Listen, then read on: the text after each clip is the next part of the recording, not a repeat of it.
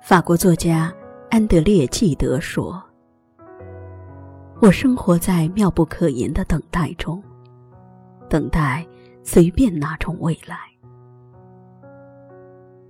人的一生之中，总会有许多等待，如等待一场远方的旅行，等待一场动人心魄的爱情，等待亲人的归来。”等待朋友的聚会，等待远方的电话，等待误会的解除，等待花开的声音。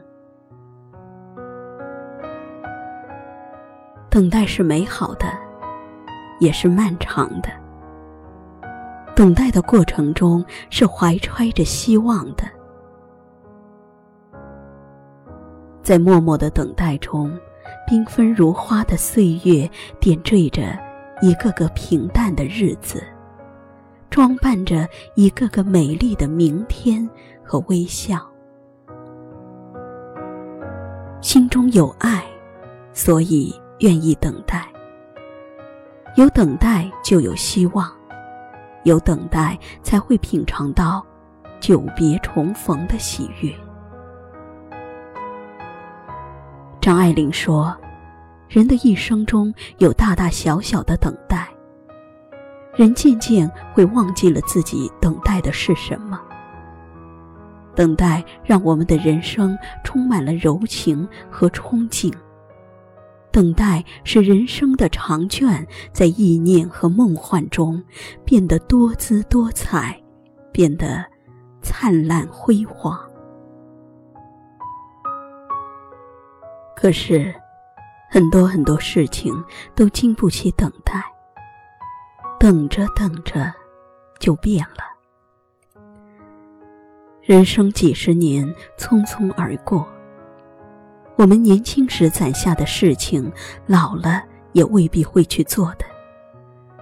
是要物是人非的时候抱憾终身，还是要合理安排做好当下想做的事情呢？作家铁凝说：“我们都太喜欢等，固执的相信等待永远没有错。美好的岁月就这样一日又一日被等待消耗掉。有多少人的一生是输在了一个‘等’字上呢？我们经常会说：等将来，等不忙，等下次。”等有时间，等有条件，等有钱了，会怎样怎样？可是等来等去，你想买的东西一样也没有买，你想去的地方还一处都没有去，你想要报答的人，也在日渐老去。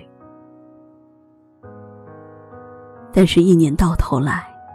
你的钱包也并没有比上一年厚出多少，你的时间也还是没有空闲出几天。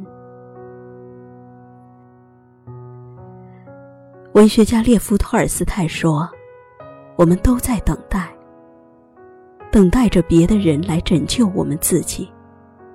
可是谁会来拯救我们呢？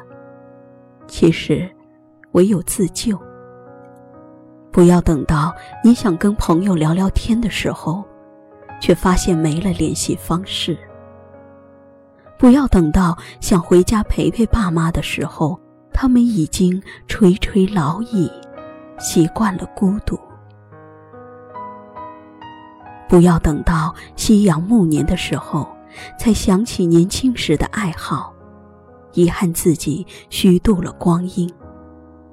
不要等到两鬓斑白的时候，才肯腾出时间去外面看看，拖着或老或病的身体。不要等到来不及的时候才去行动，更不要心中惦记，迟迟不做，遗憾又揪心。明代文学家文家说：“明日复明日。”明日何其多，我生待明日，万事成蹉跎。明日有很多，可世上的人们如果被明日所羁绊，则年复一年，光阴飞逝，暮年就会在不知不觉中到来，恍惚间浪费了时间而无所谓。